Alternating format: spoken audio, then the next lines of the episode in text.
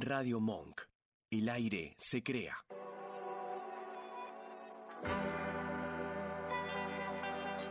Hacemos Más Vale Magazine. Silvia Barallobre y Oscar Rodríguez. Locución. Natalia Tolaba. Jueves de 18 a 20. Escuchanos en www.radiomonk.com.ar.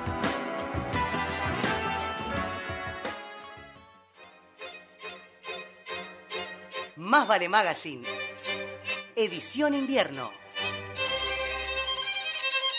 Muñecos de nieve, chocolates en la chimenea o anginas y moco. Contala como quieras.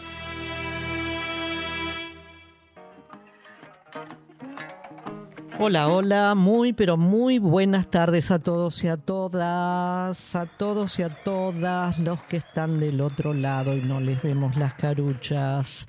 Y a vos también, Oscar Rodríguez. Muy buenas tardes.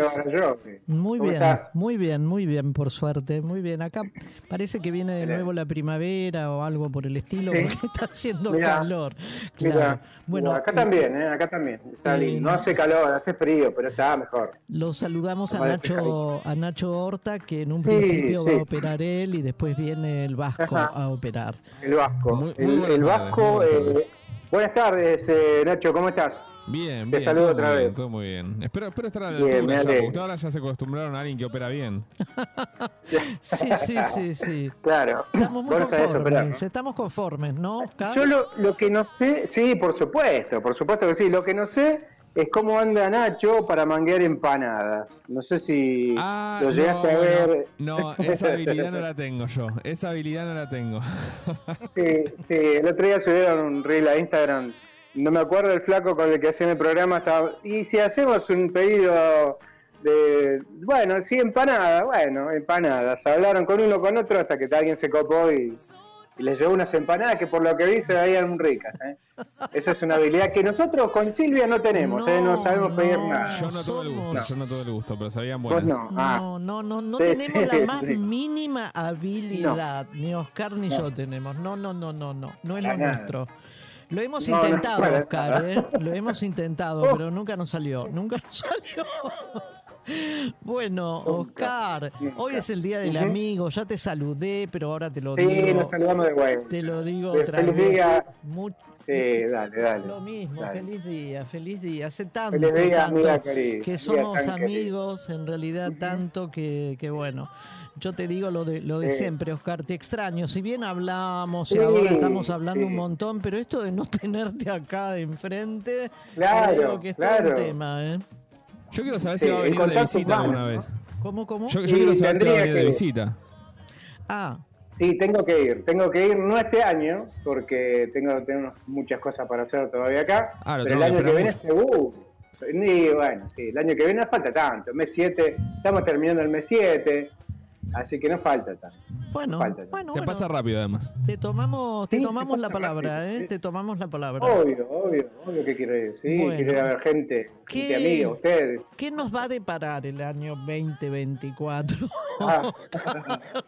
va a depender mucho de lo que pase este fin de año. No, por favor, no, antes de fin de año, de lo que pase en el mes de octubre. Por supuesto, antes. En el mes de octubre, en el mes de octubre. Bueno, muy, muy feliz día para todos aquellos que nos escuchan y son amigos y tienen amigos, que es una de las de los regalos más grandes y más más emotivos de la vida, me parece, tener buenos amigos. Eh, así que bueno, feliz día para todo el mundo. Vos sabés que esto es algo tan argentino. Yo hace un rato, bueno, cerca del mediodía, le envié a una de mis amigas, la que vive en Windsor, en las afueras de Londres. Le envié, le envié un texto que me llegó en el cual se comparan a los a un amigo normal con un amigo argentino en realidad. Ah, sí, interesante. Sí, muy, es muy bonito. Después te lo voy a pasar el texto. Dale, dale, eh, dale. Eh, es, muy lindo y muy emotivo también. Y eh, digamos que el resumen es que los argentinos, el amigo argentino es lo más, ¿no? Sí, bueno, sí. Somos muy distintos. Claro, y bueno, justamente mi amiga me dice que bueno, que le gustó mucho el texto que le mandé, que se emocionó, que pin, que pum, y que allá no existe el Día del Amigo y mucho menos existen estos niveles de amistad ah, y de encuentros como tenemos nosotros, ¿no? Así que bueno, eh, es un es una dicha, ¿eh? es una dicha argentina esta. Por supuesto. Bueno, Oscar, arrancamos nuestro Más Vale Magazine siendo las 18.09 y estando ahora el Vasco operando los botoncitos. ¿Cómo Hola, buenas, buenas tardes. Justo llegué cuando... Apareció ¿Cómo le va a buscar? ¿Todo bien? ¿Cómo, cómo está eh, Vasco empanada regalada? ¿Cómo era eso? No, no, regalada no, canje. Bien, qué bien que lo hicieron. Fue un canje, está bien, está perfecto. Un canje. Pero escúchame, aparte, eh, yo te estaba dando un poquito con un caño, pero eh, esto pasa todo el tiempo, en todos lados, en las radios eh, más grandes, más chicas, todo el tiempo se está, se está pidiendo. y es una, una, muy buena publicidad, te digo. ¿eh? Igual la empanada. ¿Cuánto puede salir Las empanadas fueron lo que ustedes vieron, después mandaron una pizza también. Ah, bueno. Ah, bien, ahora sí. ¿Y una botellita de cerveza también? No, mandaron eh, levite. Ah, estábamos a dieta. Ah, están, no, están al aire. Estamos a dieta. claro. Que están al aire también, ¿viste? Ese es el tema. Claro. Claro. Claro, pero muy bien, muy bien. Y es, está buenísimo. Vos fíjate algo que eh, hacen muchos, muchos de estos lugares, que es mandar algo a propósito para que los nombren. Y claro. Ya va a llegar, ya va a llegar. pero es una, es una muy buena publicidad, ¿eh? porque no es mucho gasto para ellos, digamos. Basta porque se me hace agua a la boca, Oscar. Sí, sí, sí, a mí me está dando hambre No, no tuve tiempo de ir enfrente a tomar el café con leche, la lágrima doble con las dos medias lunas, con lo cual tengo hambre. bueno, bueno sí, yo estoy eh, con cierto hambre también. Dale, arranquemos, arranquemos Vamos con algo, Más Vale Magazine. sí, dale, tiene que ver con el ¿Con quién? El jardín botánico, ese jardín botánico de allá de la ciudad de Buenos Aires, digo de allá porque estoy acá a 800 kilómetros, pero fui muchas veces, lugares de cita, lugares de encuentro, bueno, hermoso lugar. Sí. Es un pulmón verde de la ciudad, increíble. Sí, precioso. Eh, y sí, sí, es muy lindo, es muy lindo. Y ahí es un lugar donde están haciendo ahora una cosa muy top, viste, que traen de, de afuera que es este un, eh, una experiencia inmersiva, le dicen. Ajá, sí, sí. Está de, onda, está de onda. Está de onda, está súper top. Bueno, hay instalaciones lumínicas. Cool, es cool, sí, sí, es cool, sí, también, sí. Eh, videos mapping, dicen, figuras gigantescas, proyecciones, instalaciones de luces LED, neones, hay un montón de cosas interactivas. Esto también lo dice el folleto, que también pasa. No es este, la, ¿viste? descubrimiento de América, pero eh, es una cosa interesante. Pero el punto acá, primero y principal, es el lugar. Hay todo un ecosistema dentro del, del jardín botánico, que es un parque, un parque enorme, este, más de 900 especies de animales, porque hay de todas las clases de animales 2.000 ejemplares de árboles y plantas del país y del mundo. Bueno, Oscar, justamente fue creado en su momento para ese fin, ¿no? Para poder albergar toda esta esta flora tan grande, tan rica, ¿no? Y tan variada que no sé qué va a pasar ahora con pero ahora perdón todo este parque esto va a funcionar de noche supongo Sí, está funcionando de noche, ya está ah. funcionando hasta fines de este mes. ¿Y qué pasa hasta el 31. El problema es que estas luces y todo este movimiento eh, le complican la vida a los animalitos y a las plantas, porque hay todo un sistema natural de fotosíntesis, el animal, el pájaro de noche hace una cosa, de día hace otra, le pones luces y no saben qué hacer o hacen las cosas al revés. Y hay otro trasfondo que también está horrible, pero tiene que ver con lo que nos tiene acostumbrados eh, Rodríguez Larreta. Eh, en esta experiencia inmersiva que se llama Secret Garden, ¿viste? Porque son así este, internacionales. es cool, cool. Eh, es cool, por eso, si no sería jardín secreto, pero viste que jardín secreto no suena. No. Si vos Secret Garden, este, es otra cosa. aseguran, bueno, el público irá descubriendo diferentes instalaciones, está todo muy lindo. Hay una empresa española que se llama Proactive Entertainment que va a hacerse cargo de esto, de cargo de todo, de todo el parque en realidad, de todo el jardín, porque tienen que hacer un montón de cosas ahí adentro. Y hay un, problema también, fuera del problema eh, natural, de ecosistema y todo esto, un problema eh, puramente monetario. Claro, eh, porque lo hace una empresa privada. Te quiero, te quiero hacer esta pregunta. Entrar al parque, mm, al jardín botánico, siempre, toda la vida, fue gratis, Oscar. Es como entrar a un mm, parque. No. ¿A quién se le puede ocurrir que para ir a una plaza tenés que pagar? ¿no? Bueno, pero yo, he ido, yo he ido muchas veces a caminar con amigas al, al botánico y es, como bien decías, es precioso. Ahora, para todo esto, de intuyo, intuyo que va a haber que pagar. Eh, sí, eh, 4.500 pesos. ¿La entrada? la entrada, sí. 4.500 pesos. Esto lo va a ganar Proactive Entertainment. Ah, pero vos entras a ah, no, no, te puedo creer. No te puedo creer. ¿Cuatro mil? ¿No son 450? No, 4.500 pesos la entrada. Ah, estamos El evento este lo hace... Sí, estamos... No, estamos, estamos todos locos, estamos todos vivos, más vivos de lo normal. Eh, esta empresa le alquiló a la ciudad de Buenos Aires, esta empresa española, todo el mes de julio por 3.100.000 pesos. Pesos. El predio. Mm. Pesos. 3.100.000 pesos. ¿Sabe cuánto va a ganar? 135 millones. Claro, claro. Están, están hablando con más de 30.000 entradas que ya están vendidas. O sea, un, negocio redondo para la ciudad. Un negocio redondo para, para la ciudad no tanto, es de hecho, no, no, no, vale, no vale el tema del negocio porque no habría que hacer negocio con ese lugar. No, no. El negocio lo está haciendo esta empresa española que está ganando 105 millones más de los que puso. Bueno, un buen y margen. detrás de esto, sí, es un muy buen margen. ¿Quién te garantiza en un mes ganar 105 millones de pesos? Es como mucho. El grupo Clarín, American Express, el Shopping Alto Palermo, Banco Santander, Ticketek, todos estos están detrás de esto. Ya hubo, por supuesto, hubo este, gente que salió a decir que esto no puede ser, hay interacción de ecosistema que van a ser alteradas, esto lo dice un especialista. Eh, el evento que realiza la empresa privada en el botánico es considerada por muchos como una recreación banal de luces y sonidos y efectos especiales de humo, que claro, eso también, altera el ciclo de la nocturnidad del espacio, bueno, y fuera de esto, está la gente que entra y sale, entra y sale, no puede no haber un food truck, porque no es un camión de comida, es un food truck. Claro, porque es cool, es cool, es cool, es cool. claro, por eso yo lo digo así. Se me pegó este, la palabra, se me pegó la palabra cool.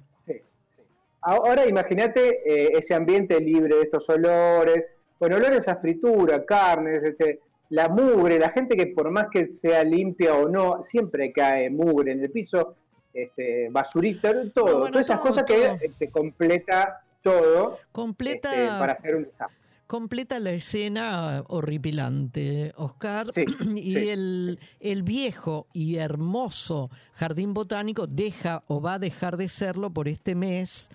Eh, ¿Qué mes? ¿Es este de julio o agosto? Julio, termina el 31. Ah. termina el 31. Estas ah, noticias vienen, vienen tratando de que vean los medios que no es solo este, son, son 18, 18 postas eh, inmersivas entre, entre audiovisuales, auditivas, lumínicas. Toda esta parafernalia que no dice nada es un peligro. Yo quisiera ver eh, que hagan un, relevamiento de las especies, de, la, de los especies animales. No creo, Oscar, no creo. No. ahí?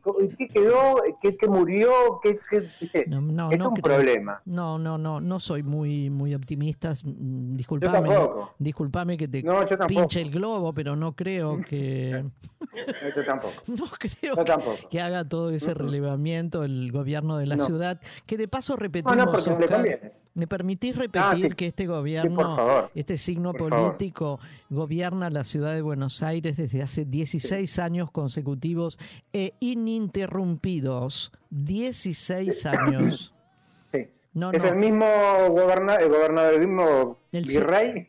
No. ¿Se puede decir? Bueno, 8 y 8. Eh. Se lo dividieron, 8 y 8. no, no, pero no, quería seguir. Te este, quería el mismo virrey que ahora se está mostrando con el otro virrey de ah, Jujuy haciendo ah, campaña. Ah. ¿Viste? para dónde va todo. Es muy fuerte, ¿no? Es muy fuerte tener un, un represor como, como precandidato en tu fórmula, pero bueno, cada uno... Es, es, muy complejo seguramente. bueno, Oscar, eh, gracias por el dato. Yo no voy a ir a, a, ver este no espectáculo. no, no, no, no, Al food truck. No, no, no, ni al food truck, ni muchísimo menos pagar 4.500 pesos para esto, Oscar. No, no, no, no, no. Bueno, dale, vamos al hueveando, que siempre es lindo. Dale, vamos. Dale, dale. En Más Vale Magazine estamos hueveando. Estamos navegando en la web. Huevear, como navegar. Pero no, en el frío no sirve. A la mañana te cagás de frío, te pones 200 camperas, 300 patrones, 6 pares media te da paja, te da, te da fiaca vivir, te, te, pone horrible este frío del orto. ¿A quién le puede gustar este frío polar estar entumecido? ¿Cuál es la gracia de esto? Explícame la gracia. No, no, no soporto el frío que hace, me pone de mal humor, me parece que es injusto, que no está bien levantarse de noche para ir a trabajar de nada, de nada, absolutamente nada. Levanta el brazo, pero a veces te sale la remera dentro del pantalón, ¿para qué? Mata, me parece una puñalada en la espalda. ¿Puedes ir a hacer el snowboard a Chapelco? ¿Te podés ir a esquiar a Andorra? No, no podés, si no podés ir ni a Primeros Pinos. ¿Qué te querés hacer, el esquimal? ¿El que dice en Groenlandia? Si dice acá en el Valle, pata sucia, no me hincheras bola. Tipo, se cancela todo, se cancela. O se entra más tarde. Anda postergándome dos horitas todo. Boludo, este invierno a mí me envejeció cinco años. Cinco y media de la tarde está oscuro, los árboles no tienen hojas, los pastos están amarillos, secos. Una tristeza, parece una película de terror con un tema de Arjona atrás. En invierno te cagas de frío, te vas a dormir con cancán, porque tenés frío. No, no, no, no puedo entender a la gente que le gusta esto. Hueveando en Más Vale Magazine. colgados como dos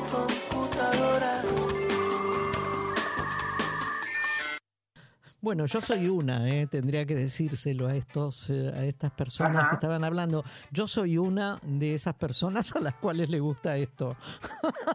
A mí me gusta el frío. Mirá que no es que lo sufra, yo sufro más el calor. Yo también. Pero eh, escuchando de otra vez el audio, eh, después de haberlo editado, yo me hizo acordar automáticamente a esa época de nuestra vida en que había distintas zonas horarias donde se adelantaba una hora, ¿vos te acordás? Se adelantaba una hora. Sí, sí, sí, sí. Y está muy bien eso, ¿eh? Bueno, justamente es cierto que despertarte de noche y tener que abrir las ventanas para airear la casa siendo de noche todavía eh, eh, eh, es, fulero, esto estoy de acuerdo, pero yo prefiero... Claro, no es natural. No, yo prefiero toda la vida el invierno al verano, el verano lo sufro. en el invierno siempre digo la misma reflexión profunda, Oscar. Mm, escuchala, escuchala, por favor. Espera que la grabo, espera que pongo play. Ponela, ponela, claro. mi, mi profunda reflexión es que en el invierno vos te pones ropa, ropa, ropa, ropa y no tenés frío. En el, en el verano te sacaste, sacaste, sacás ropa y siempre te morís de calor, por más que quedes como nos trajo Dios al mundo, ¿sí? Desnuditos, igual estás transpirando como un beduino, con lo cual no tiene, no tiene Bueno, sigamos con... Está muy bien la cortina, está muy bien la cortina de fondo, no sé si la escuchaste. No, no la escuché. Música zen de fondo. Ahí está, ahí, está, ahí bueno, sigamos un poquito con nuestra querida ciudad de Buenos Aires y, y un tema también, un tema muy eh, caro en el sentido de muy querido, eh, me refiero, que es el sistema de salud porteño.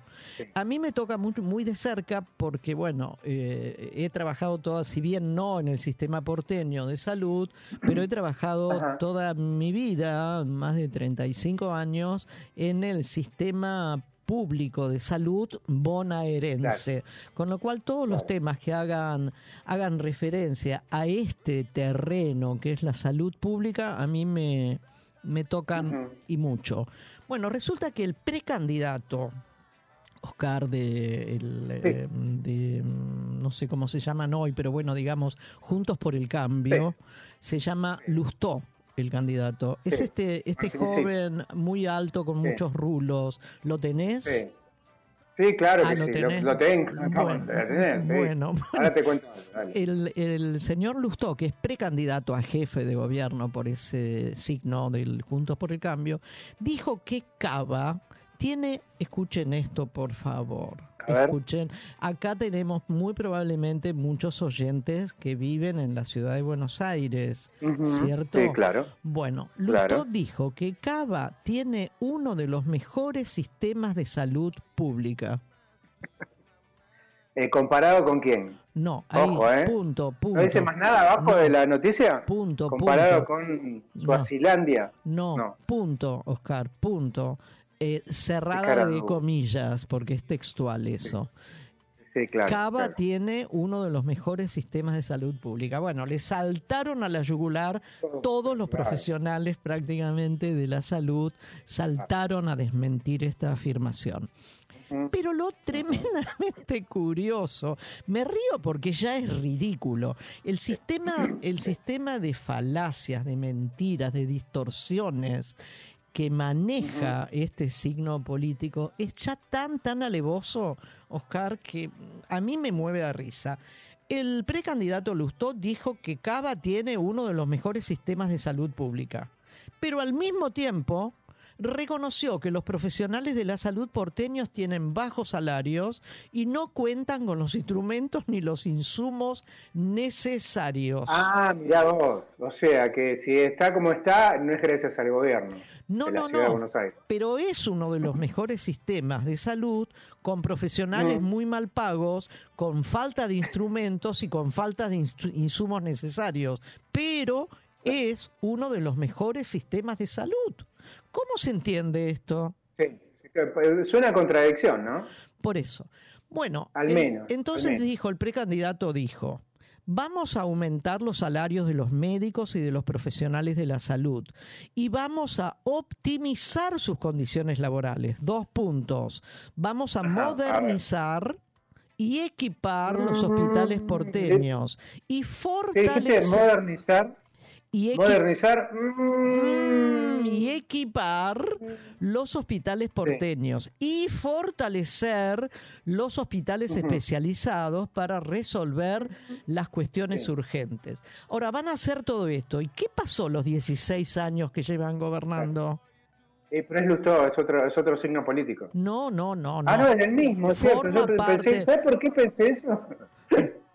No, forma parte de Juntos por el Cambio, pero como Juntos por el Cambio es una coalición, es un frente, un frente político, bueno, incluye al PRO, a la Unión Cívica Radical al cual pertenece Lustó y a eh, el grupo de, no me sale ahora, perdón, la coalición cívica, el, sector que sigue las directivas de Lilita Carrió. Lustó forma parte de la coalición llamada Juntos por el Cambio. Y es esa coalición la que gobierna la ciudad desde hace 16 años. Sí, sí. Eh, te quería decir algo sobre Lustó. Lustó peleó la intendencia con Macri. Sí. Y la perdió no por mucho. No. No sé qué pasó en el medio, porque cuando Macri termina siendo nuestro presidente, tu presidente, mi presidente, se va como embajador a Estados Unidos eh, nombrado por Macri. Claro. Uno dice, tan, tan, tan, tan, o sea, tan diferencia de opiniones tenían, tan, tan diferente ven la realidad, y se ve que no. No, para nada. Se ve que no. por eso, o sea, lo que parece, pues yo lo escuché en, más de uno, decir, no, pero es moderno, tiene otras ideas, eh, viene de otro palo. ¿Quién? En una radio, eh, en una conversación, hablando de Lustó hace unos años, en una conversación en el trabajo también, en aquel trabajo, en otro trabajo que tenía. Este, para mí es lo mismo. Claro, ¿Qué cambia? Eh, y ahora cuando escuchas estas cosas te lo recontra, reconfirma, recontra, mil reconfirma. Es claro, pero decir que es joven o que tiene otras ideas que no, sé cuáles son, es más o menos lo mismo tan importante como decir que tiene rulos, Oscar. Claro, claro, Bueno, pero lo cierto es que el signo político, me voy a corregir, el signo político que gobierna hace 16 años es el PRO, que es uno, uno de los partidos políticos integrantes de la coalición Juntos por el Cambio. En 16 años no pudieron optimizar las condiciones laborales de los profesionales, no pudieron aumentar los salarios, no pudieron modernizar y equipar los hospitales, no pudieron fortalecer los hospitales especializados y lo van a hacer ahora en los próximos cuatro años. O sea que cuando, cuando ellos sumen 20 años de gobierno, 20 años de gobiernos, que no van a ser así, por supuesto, creo, espero, anhelo. Bueno, hay una asociación de licenciados y licenciadas en enfermería que se llama la sigla ALE. El problema y el conflicto con los enfermeros universitarios viene de arrastre y esto lo hemos hablado aquí muchas veces, Oscar. La presidenta de esta asociación, ALE, de enfermeros y enfermeras universitarios, se llama Andrea Ramírez. Eh, y se pregunta, ¿no? Si Lustó sabe que los casi 12.000 enfermeros y enfermeras de la ciudad no superan la canasta de pobreza. Claro. Se pregunta, se pregunta también si Lustó sabrá que son discriminados y que cobran la mitad del salario porque el señor Larreta no quiere reconocerlos como profesionales de la salud. No, son administrativos seguramente no lo sabe Lustó. Ahora, si no sabe nada de todo esto, ¿cómo se propone como precandidato a jefe, no? También se pregunta la, licenciada Andrea Ramírez, ¿sabrá Lustó que falta mucho personal? que hay contratos precarios todavía en el Estado y que en los ESAC, que son los centros de atención barriales, falta de todo. ¿Sabrá Lustó todo esto? Yo no sé, continúa diciendo la licenciada, yo no sé si se habrá enterado, Lustó, que en el Borda y en el Hospital Moyano, los hospitales neuropsiquiátricos que dan vergüenza, vergüenza da entrar a ellos, hay zonas liberadas para robos y agresiones a nuestros compañeros y compañeras. Y que a una enfermera el último fin de semana la, semana la acuchillaron Mirá, vos sabés que, te, sumo algo ahí. Yo cuando iba a la radio en el auto pasaba todo el tiempo por enfrente de Moyano y es oscuro, no hay policía, no hay gente. No. Eh, Viste, no, si te, vas un poquito más lejos de Constitución, que tampoco hay mucho mucho efectivo policial, ¿no? Y la, policía de la Ciudad de Buenos Aires por ahí aparece en alguna esquina con luz y un efectivo y y vos sabés, vos conocés, eh, son muchas cuadras, muchas manzanas. Muchas. no hay seguridad, es muy difícil estar ahí, ¿eh? ¿Sabés es muy difícil trabajar. ¿Sabés dónde, dónde hay muchos efectivos de la policía de la ciudad, Oscar? Ah, me imagino. Yo te digo, yo vivo en Núñez, ya lo he dicho muchas veces, en un barrio completamente, todo el tiempo tenemos efectivos, todo el tiempo. ¿Dónde hay efectivos? En los barrios de la zona norte de la ciudad de Buenos Aires. Es que ustedes, ustedes son vecinos, esa gente no es vecina. No. Bueno, la señora, la señora licenciada Andrea Ramírez continúa diciendo, en realidad lo que hace falta, ah no, perdón, esto lo dice la precandidata legisladora por eh, el MST, el Movimiento Socialista de los Trabajadores, que forma parte de la coalición FIT. Esta precandidata se llama Celeste Fierro. Y ella dice, en realidad lo que hace falta es declarar la emergencia en salud por dos años, prohibir traslados, prohibir cesantías, incorporar a 3.500 agentes de salud, de enfermería, de salud mental, ahí caemos los psicólogos, de terapia infantil, entre muchas otras. También revalidar los cargos por, por concursos o con autoría de todos los sindicatos del sector, incluida la ley, aumento sustancial del presupuesto, ah, gusto mejor, gastar mejor. Dice eh, la, precandidata a, legisladora de la ciudad de Buenos Aires. Eh, escuchar a la primera línea, que serían todos los trabajadores indudablemente, escucharla un poco más y escuchar menos a los profesionales del coaching. coaching es como un entrenamiento. Un coach es un entrenador en la actividad deportiva. Bueno, también existe esta, esta vertiente del coaching en eh, entrenar, por ejemplo, a candidatos o a precandidatos, ¿no? Eh, para la actividad pública. Eh, bueno, esto es lo que pasa en la ciudad de Buenos Aires, en el área, ni más ni menos que el área de salud, pero para Lustó, la ciudad tiene uno de los mejores sistemas de salud pública. La pena es que no se sabe en comparación con cuáles otros. ¿Con qué? Por eso te decía. no, no. Bueno, Oscar, hasta aquí llegamos. Vamos a un tema musical, por fin. Dale, dale, vamos a escuchar un poquito de música y tanda y venimos. Dale, dale.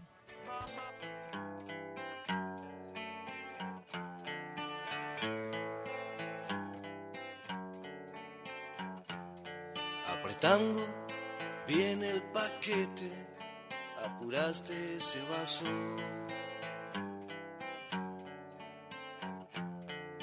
Saliste corriendo a la calle que te estaba llamando. La puta, qué feo que fuese sin la margarita.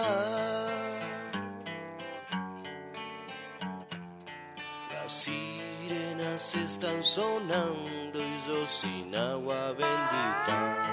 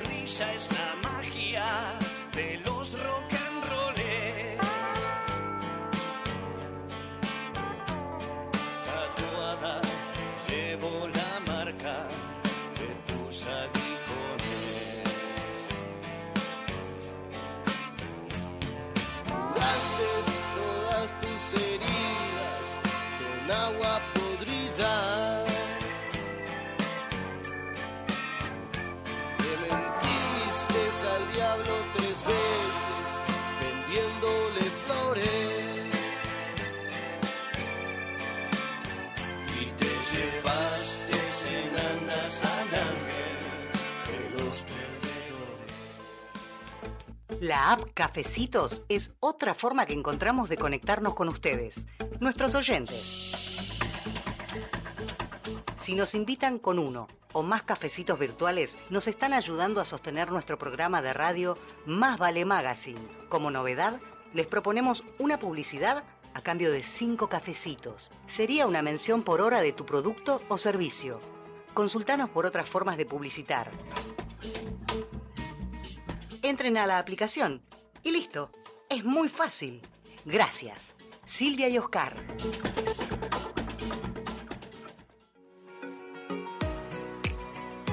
Limindar Sociedad Anónima. Es una empresa argentina que opera desde 1982, dedicada a la fabricación y comercialización de lubricantes especiales y productos químicos para industrias y elabora para terceros productos químicos para el mantenimiento de piscinas, desarrollo de nuevos productos de acuerdo a las especificaciones del cliente, sustitución de importaciones, asistencia técnica pre y postventa. Limindar Sociedad Anónima. Planta industrial y laboratorio, Camino General Belgrano 2041, esquina Bonorino, Lanús Este, Buenos Aires. Para más información ingresar en www.limindar.com.ar.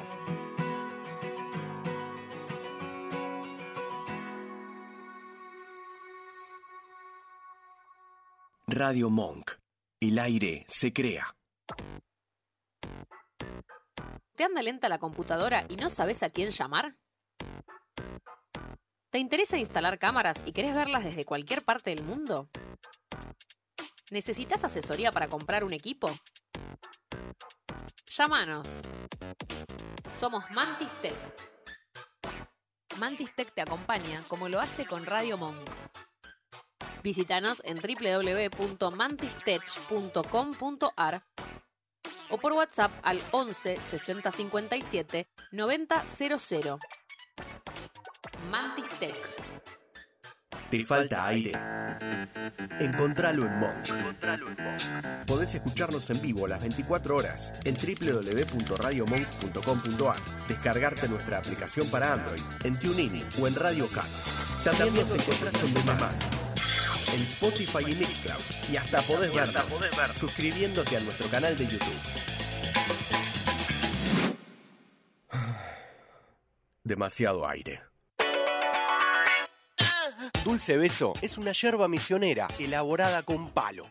Un mate ecológico con más de dos años de estacionamiento natural y un inconfundible sabor ahumado. Dulce Beso, es riquísima. Es misionera. Pedidos por mensaje privado en Facebook, arroba yerba dulce beso, o por mail a yerbadulcebeso arroba gmail.com. Escuchanos en www.radiomonk.com.ar o descargate nuestra app, disponible en Play Store como Radio Monk. Acá estamos otra vez, son las 18.39, Oscar. Estamos en Más Vale Magazine. Y en esta radio, ¿qué, es lo que pasa en esta radio, Oscar? Ah, en, esta, en, esta, en nuestra, en, esta radio el aire se crea, en nuestra radio, uno se cree dueño. Eh, es, nuestra, parte, es, nuestro, somos parte. Somos, somos, somos parte. Sí, por eso somos parte. sí, sí, sí, exactamente. Bueno, ¿qué, hablando de parte, Oscar, ¿qué es lo que pasa con cierta cosa? Mm, a ver, ¿cómo decirte? Cierta colaboración, cierta colaboración para los eh, casi incontables gastos que una campaña electoral campaña, conlleva, exactamente. Esto está siendo investigado por la IGJ, que es la este, Inspección General de Justicia, y resulta que hay una fundación que tiene Patricia Bullrich, se llama eh, Instituto de Estudios Estratégicos. Oh. Eh, eh, mirá, esto es una nota de Agustín Gullman de página 12. en 2019 recaudó 700 pesos, 700 pesos. Dos años más tarde empezaron a ingresar unos 85 millones de pesos. ¿Qué gasto cómo creció esta fundación. Sí, sí, claro. Eh, claro, bueno, tiene que ver con eh, Patricia Bullrich, hay un grupo de exfuncionarios del gobierno de Mauricio Macri, hay gente vinculada, mirá vos que lo, malo de esto, con, la desaparición de Santiago Maldonado, con el asesinato. Vos me permitís, vos me permitís decir que yo, ya la palabra fundación a mí me hace un ruido terrible, terrible, eh, francamente. Y una fundación de la señora Pato Bullrich, en la cual también han intervenido anteriormente otros personajes de este signo llamado político llamado PRO, lo que menos, lo que menos me transmite es transparencia en el quehacer de esta fundación. Para nada, ¿eh? para nada. lo digo, lo digo frontalmente porque de verdad. No, y está muy bien. Coincido, coincido. Yo iría más a fondo, pero bueno, esto está siendo investigado. Hay armadores políticos, hasta el propio marido, esposo de Patricia Ulrich, que está en la fundación, está trabajando ahí. Eh, el instituto, como te decía, Estudio Estratégico y de Seguridad se llama. Claro. Fue fundado en 2006 por Bullrich bajo el nombre de IDEAR. Claro. qué lindos nombres que ¿no? Con el objetivo, mira, te digo, de transformarse en una usina de política. Ah, bueno. Eh, en esa, sí, bueno, sí. Van, para el mismo lado, pero digamos que no sé qué, cuánto de usina hubo, porque ahora te voy a pasar a contar algunas cosas más.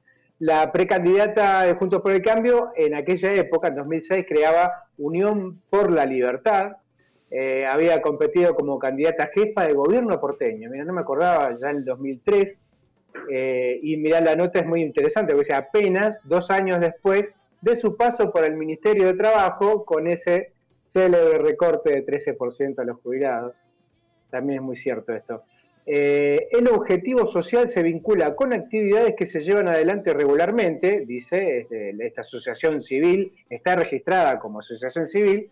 En el sitio web se dicen, se habla de calidad institucional, acciones para el buen ejercicio de la acción del gobierno, FAFA, comunicación y gobierno electrónico, el área económica. No te eh, porque es lo mismo si te lo digo, pero es eso.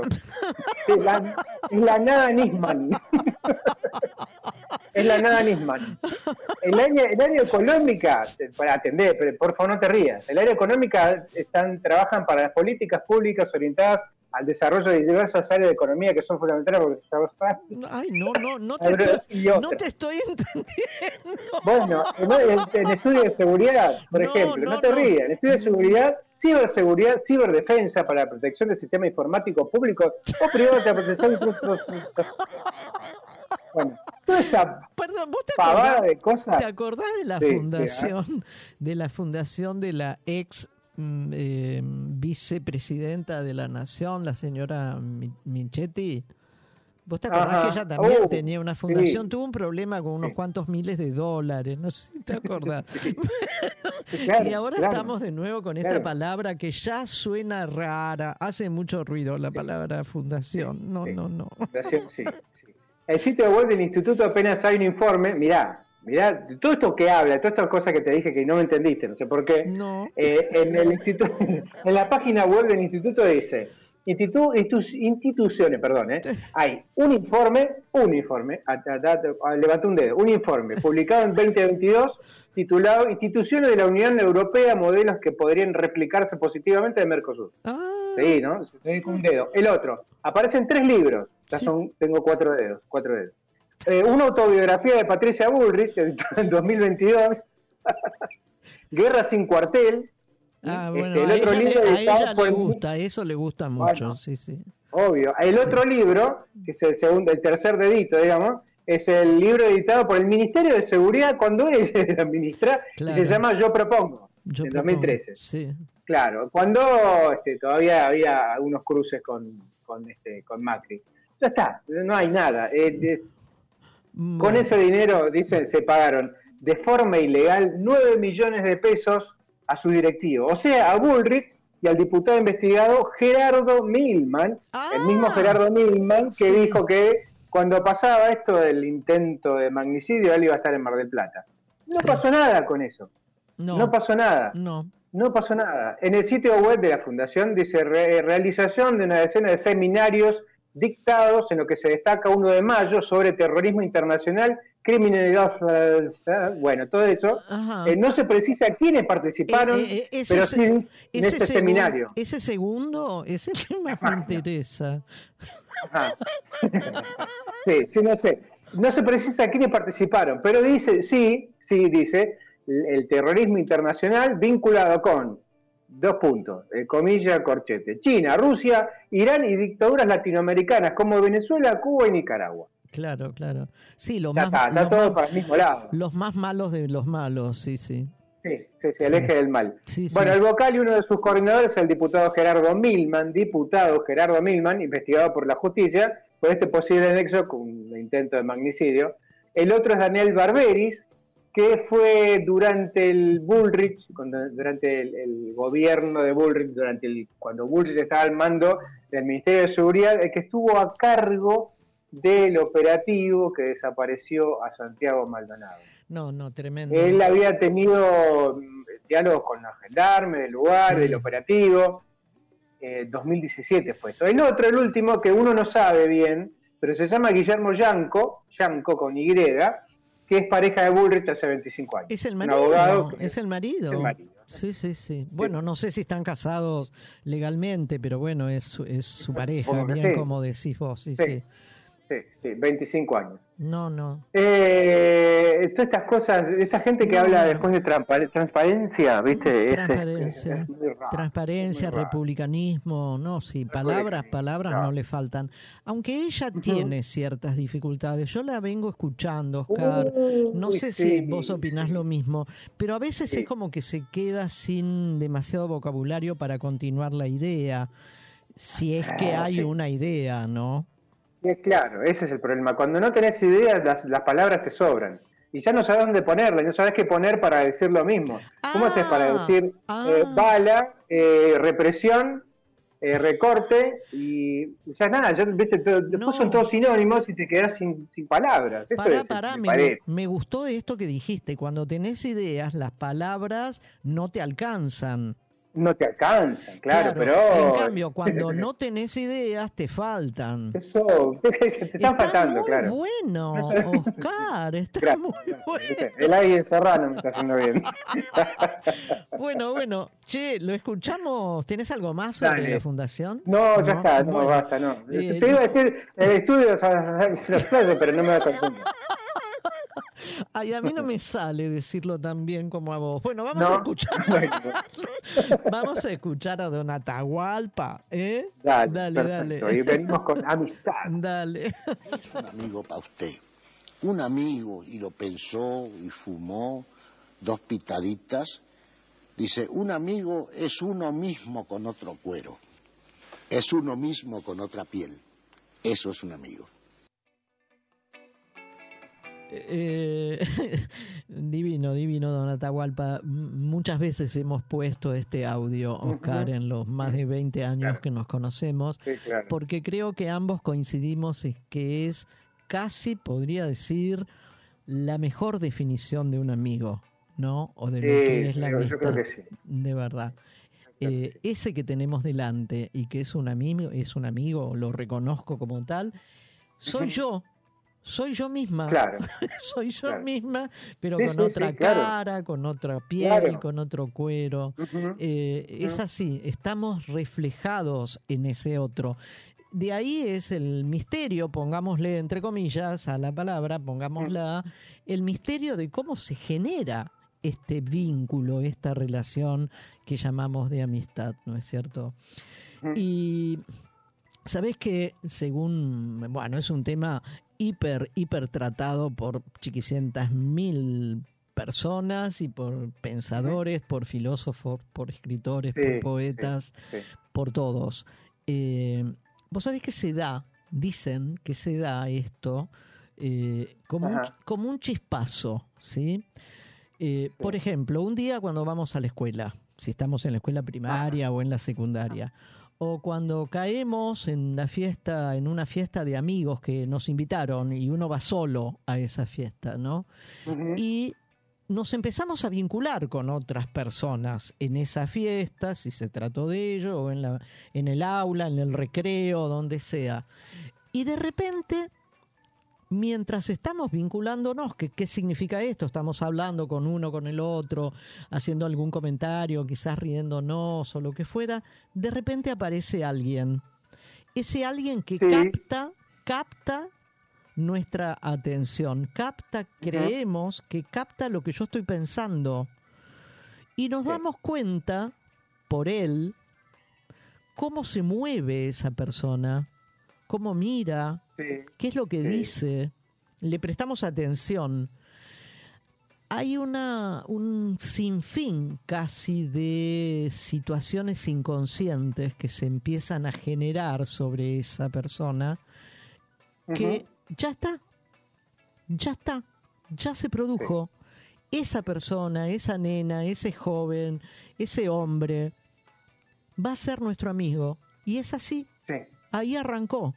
Bueno, cualquiera podría decirnos ahora que esto es lo que pasa con el amor, con un estado de enamoramiento. Aquellos que hemos tenido la dicha de enamorarnos, eh, lo digo porque quizás haya quienes no lo han vivido todavía, ese, ese flechazo, ese maravilloso fenómeno que es el enamoramiento, ¿no? Eh, pero es algo muy parecido, ¿eh? Es algo muy parecido. Sí, claro que sí. Uno, claro que sí. uno le empieza, uno le, empieza a prestar atención a un otro, ¿sí? sí Pero hay una gran diferencia. Hay una gran diferencia entre un estado amoroso como es el del enamoramiento y este otro estado amoroso que es el de la amistad. Y la enorme diferencia es que la corriente erótica, el erotismo, está desplazado completamente queda a un costado. Eh, podríamos decir con una palabra psicoanalítica que esa corriente erótica o que el erotismo aparece sublimado, aparece metamorfoseado, metamorfoseado. ¿Y hacia dónde se metamorfose? ¿Hacia dónde cambia, digamos? ¿Hacia dónde queda desplazado? Hacia el humor, hacia la charla, hacia el compañerismo, hacia la ternura, pero no hacia el erotismo. Que sí es lo que pasa en ese otro maravilloso flechazo que es el enamoramiento. Hay una corriente erótica entre eh, esa persona y yo, que esto, esto lleva a un otro tipo de vínculo, que no es ah. el tipo de vínculo amistoso. Yo recuerdo cuando yo te conocí a vos. Ah, mira. Lo recuerdo muy bien. Lo recuerdo muy bien. estábamos solos, vos, Carlos, nuestro otro amigo, y yo. Cada uno había ido por su cuenta a esa primera clase, esa primera clase en el Centro Rojas de los seminarios que hicimos sobre producción integral de radio. Yo no me acuerdo si vos estabas sentado adelante de mí, em, pero estaba cerca y Carlos también estaba, cerca. Sí, estábamos cerca. Y cuando el profesor dijo que teníamos que juntarnos con otros para empezar a trabajar la, propuesta, que era producir un, creo que era un programa musical, lo primero que nos propuso, ahí fue que yo te toqué el hombro. Ah, mira, no me acuerdo de eso. Y algo pasó, Oscar. Estamos acá después de 20 años. Sí, claro, claro. Haciendo radio. Pero sí quiero dejar muy aclarado y mucho más teniendo presente tu compañía y tu compañera, ah. quiero dejar muy aclarado que la corriente erótica entre vos y yo está totalmente desplazada. No, no ocurrió. No, es lo que yo digo, es la relación heterosexual más larga que tengo. De los años que nos conocemos. Y sin divorcios en el medio. No, sin divorcios, sin separaciones, no, no. Peleas, esa cosa puede llegar a ver, pero es cierto lo que pasa con un amigo, ¿no? Vos, es que vos sabés que justamente el no el estar desplazado, todo el erotismo, evita ese tipo de conflictos, Oscar. Claro, los evita, los evita, de verdad. Porque una amistad dura y es casi siempre, es para siempre, Oscar. ¿sí? Sí, bueno, ¿quedó clara la diferencia? Esto se lo pregunto a ustedes, a los oyentes. ¿Quedó clara la diferencia entre estos dos flechazos que por suerte nos dan en el alma a, la mayoría de la gente, pero que son tan diferentes, ¿no? Bueno, eh, uno empieza a hablar, ¿no? Con ese que detectamos, sí. Pero que también detectamos que no me llama la atención físicamente esa persona. No, no, no, no hay una cosa erótica eh, sexual, digamos, hacia esa persona. No, no, no, no, no. Pero uno empieza a hablar con él o con ella, digamos, ¿sí? Eh, y no hace falta más nada, ya se generó, ya está, ya está. Yo tengo, además de ese recuerdo con vos, tengo el recuerdo con una amiga en la facultad, amiga que todavía tengo hoy, ¿sí? Eh, ella estaba sentada detrás de mí bueno, y era la primera clase de una materia y dándome vuelta, ¿viste? Para ver qué onda, quiénes había en el aula. Claro, Chau, la vi, la vi. Mira. La vi, tenía muchos rulos en la cabeza y eso fue lo que me llamó la atención. Bueno, llamó la atención, claro. Si me estás escuchando, Marta, esto es para vos y es un recuerdo para vos. ¿eh?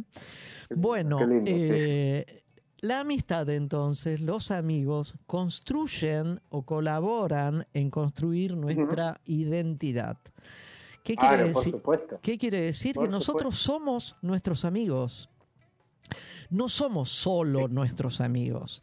Los principales, eh, digamos, eh, las principales figuras con las cuales empezamos a construir nuestra identidad, nuestro psiquismo, por supuesto que son los padres, ¿no? Y en particular en un en un primerísimo momento es la madre, ¿sí? sí, eh, pero luego aparecen muchas otras personas en la vida nuestra y somos todos esos, toda esa gente.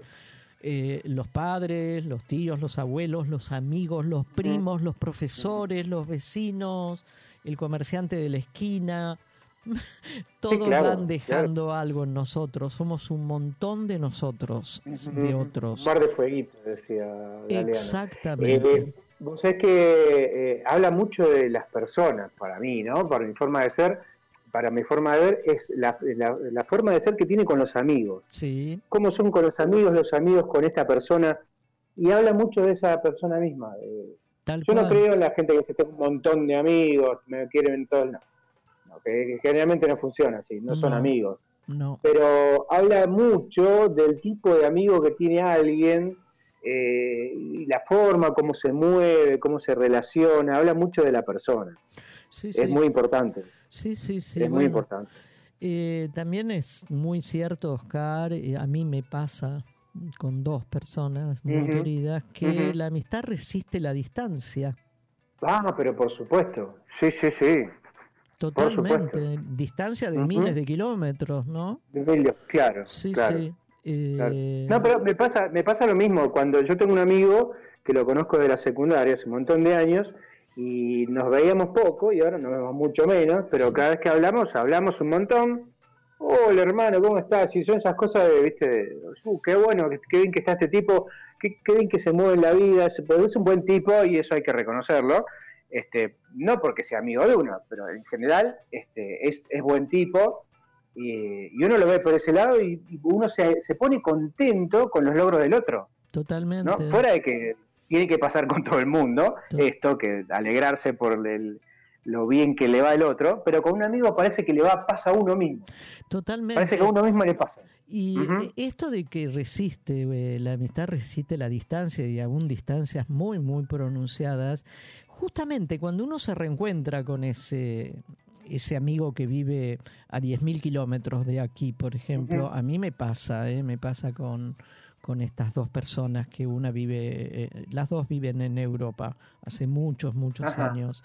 Eh, pasa esta cosa tan curiosa que mm, me reencuentro con una, o uno, cualquiera de nosotros se reencuentra con ese amigo que vive tan lejos, y al instante es como si nos hubiéramos visto ayer. Sí, sí, sí. Te pones al día, ¿no? Te pones al día con todos los chismes y las cosas y las noticias, pero igual. Y es como si la frecuencia de los encuentros fuera la que teníamos antes de que se fueran, digamos, o se alejaran. Por eso, una vez que se construye una amistad, suele, suele ser eterna y resiste los más variados embates, ¿sí? Los más variados embates. Bueno, y para terminar te cuento algo que eh, mm, lo ha dicho Nietzsche, un filósofo alemán, eh, que me pareció como, como remate más que lindo y más que claro, ¿no? Eh, en la amistad es donde se desactivan las relaciones de poder. Claro. ¿Sí? Claro. Cosa que podríamos hasta dejarlo ahí picando para pensarlo si en las relaciones de pareja no existe esto. Yo creo que sí, que existen las relaciones de poder. En algunas parejas, lo cual lleva a situaciones muy complicadas, ¿no? Entonces Nietzsche se pregunta, ¿Eres un esclavo? Entonces no podés tener a mí. No, perdón, vamos a decirlo como lo decía él, no con el voz porteño. Se pregunta, ¿eres un esclavo? Entonces no puedes ser amigo. ¿Eres un tirano? Entonces no puedes tener amigos. Si sos un esclavo, no podés ser amigo de nadie. Y si uno es un tirano, alguien que oprime a otro, ese no puede tener amigos. No, no. No, no. Y lo dejo picando, ¿no? En las relaciones de pareja, algo de las relaciones de poder, en algunas muy marcadamente, en otras mm, más sutilmente y en otras nada, en realidad, ¿no? pero las relaciones de, de poder pueden seguir existiendo. Pueden y pueden o causan conflictos. Cuando uno de esta relación de pareja ejerce una un ejerce poder sobre el otro. Claro, claro. En cambio, en una relación de amistad, esto no existe. Esto no existe. Las relaciones de poder se desactivan totalmente.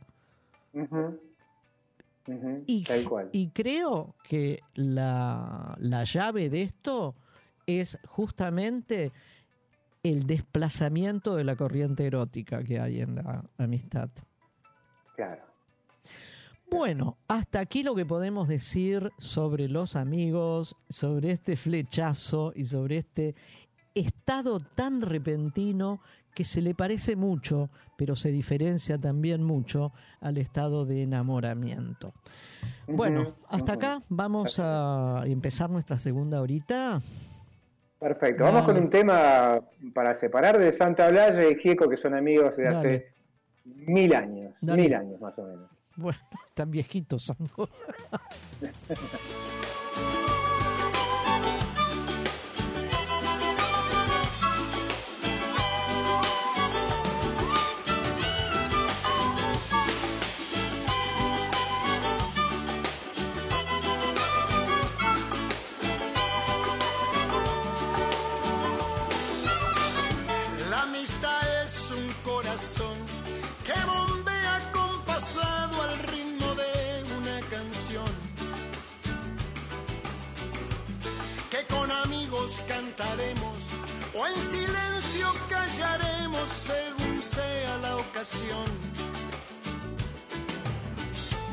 Cerramos todo con candado con los amigos que se fueron a países muy lejanos.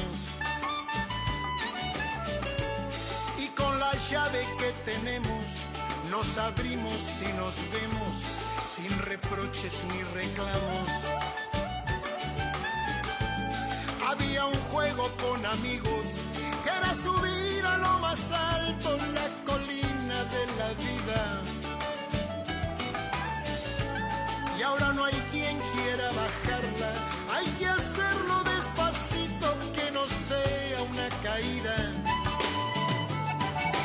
No soy amigo del que piensa que el mundo se cambia hablando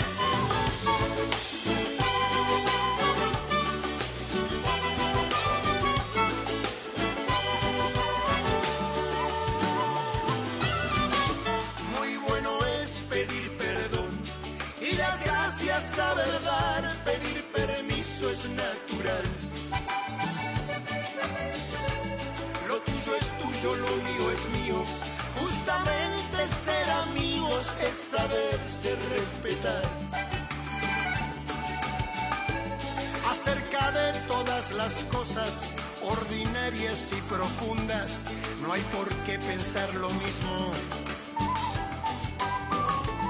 Hay quien se hace árbol de copa, quien florece, quien da frutos, quien se conforma espinillo. Muchas veces somos duros con arrogancia lastimamos al amigo más querido.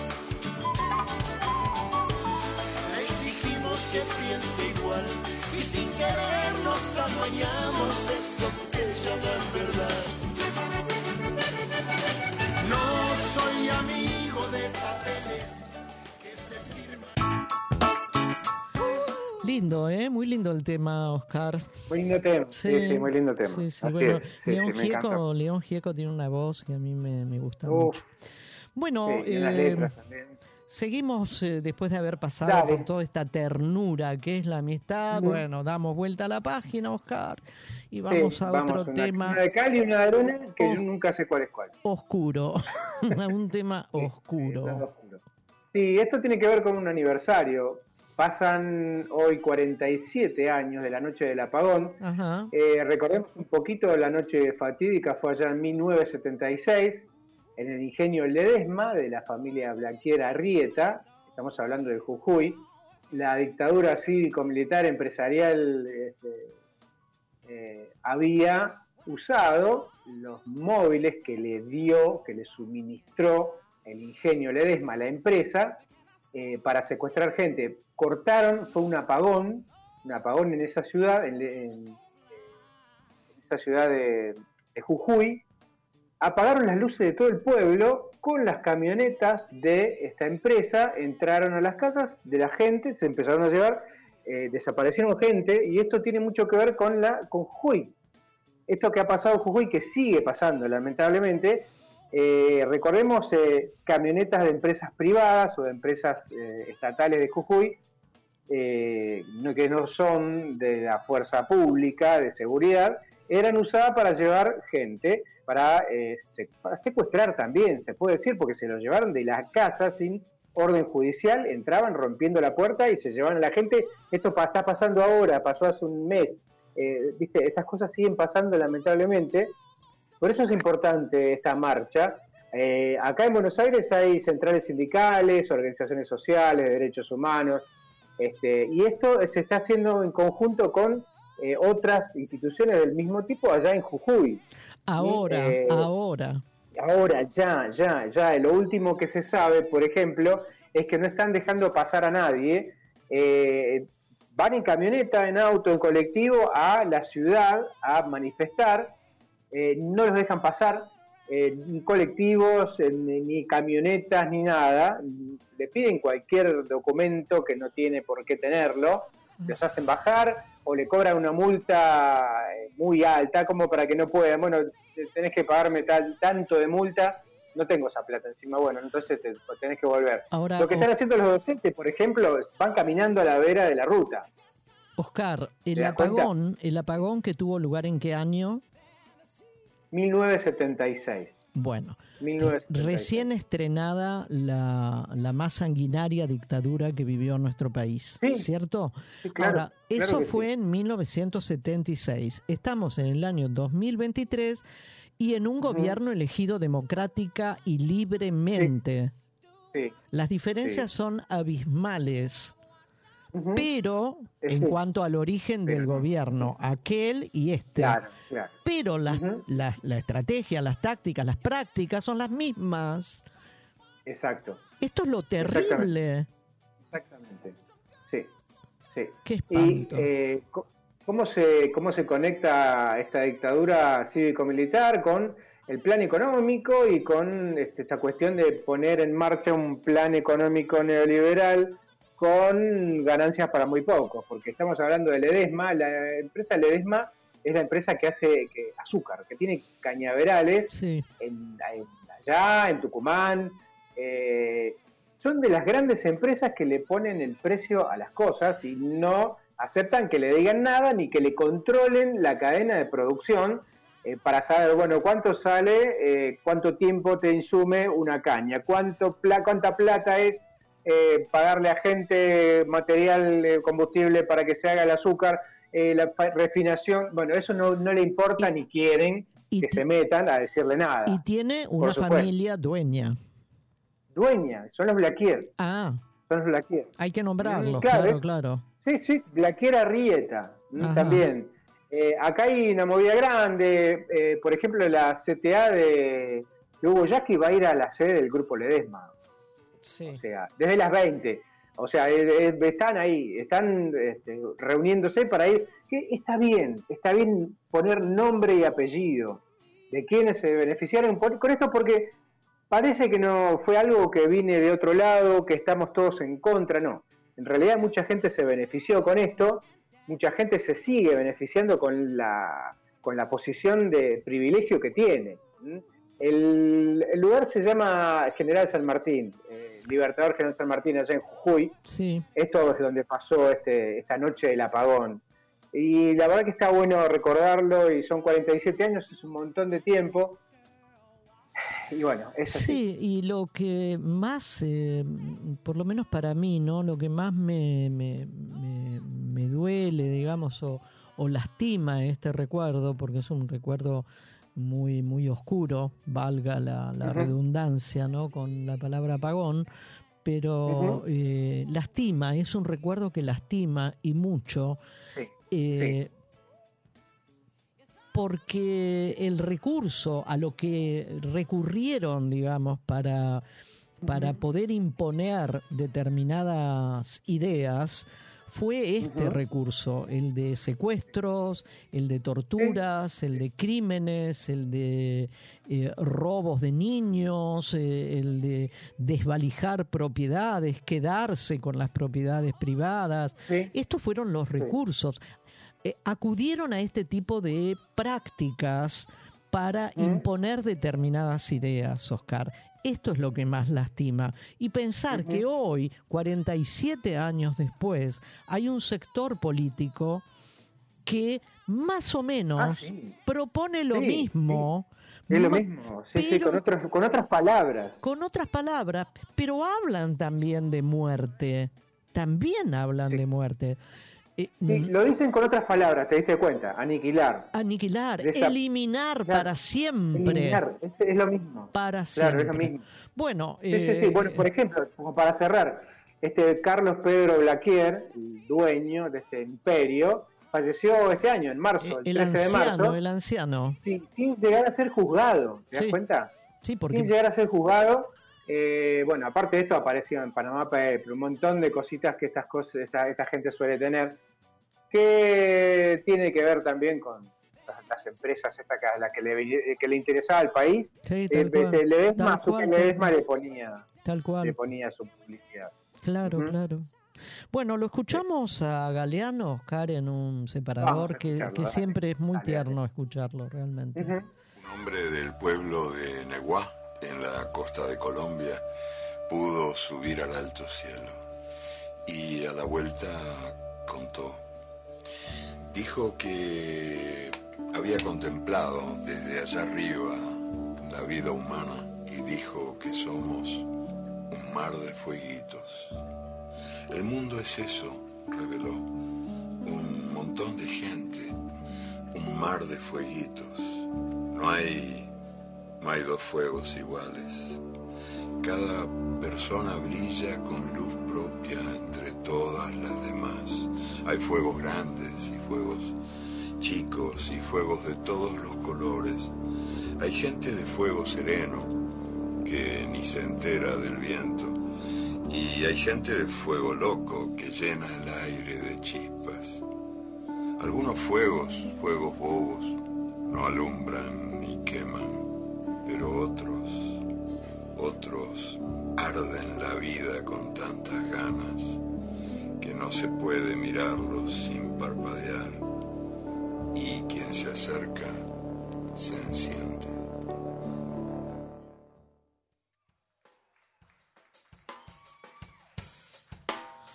Además de los textos que suelen ser muy, muy hermosos, en realidad la, la, manera de decirlos, la cadencia de la voz de Galeano es eh, impactante, de verdad, impactante. Llega, eh, llega bien hondo.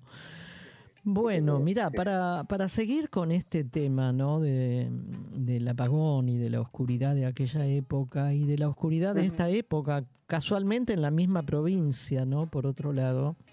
Eh, no hace falta ser demasiado, eh, demasiado astuto, digamos, para hacer un, una comparación o un parangón ¿no? entre aquellos y estos jujeños, ¿sí?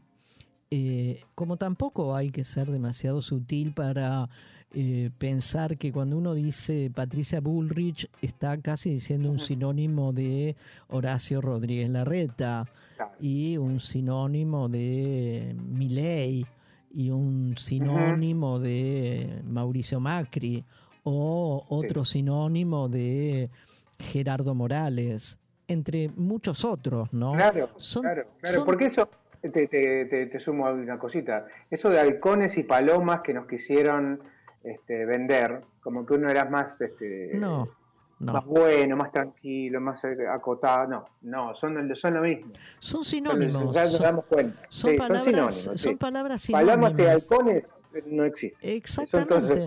Pero quedó, si, alguna duda quedaba, quedó absolutamente disipada, abolida la duda cuando el señor Rodríguez Larreta eligió como precandidato a a vicepresidente de su fórmula, nada menos que a Morales, el gobernador jujeño que está implementando este tipo de prácticas en su provincia, ¿no?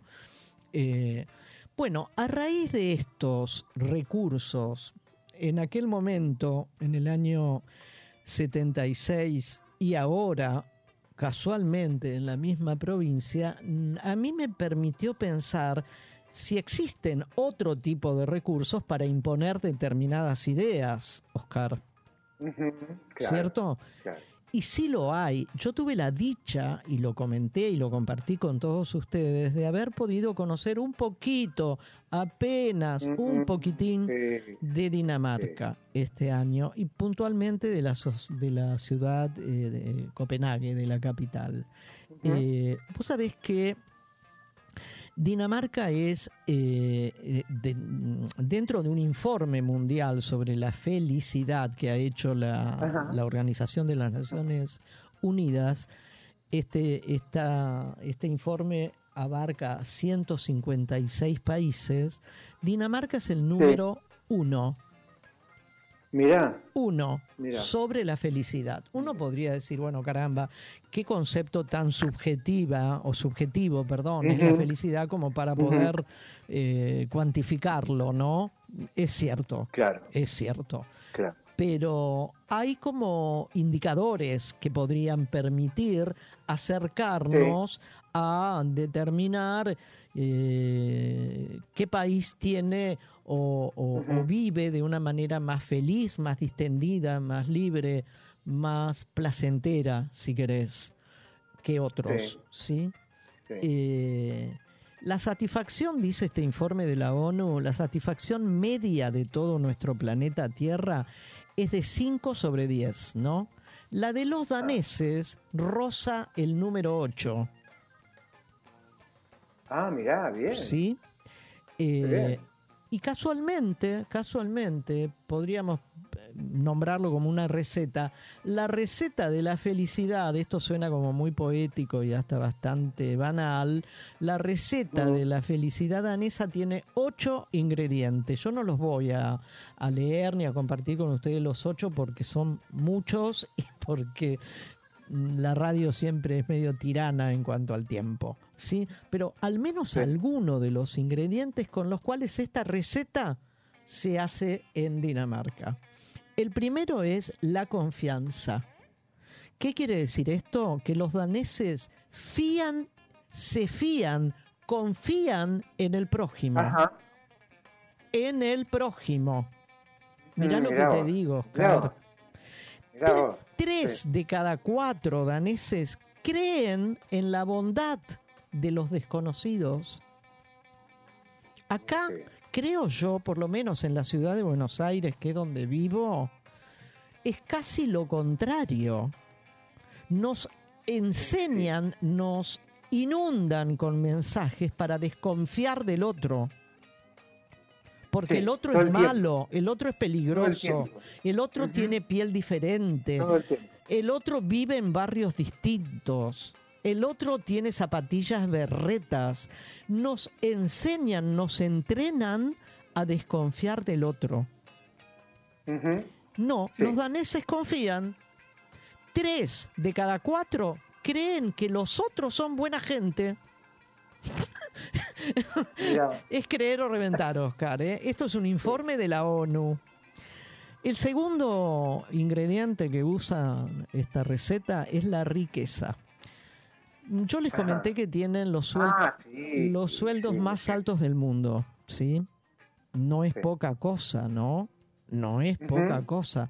Hace un ratito hablábamos de que los profesionales de la salud de la ciudad de Buenos Aires, que según Lustó tiene el mejor sistema de salud posible, cobran bajísimos salarios.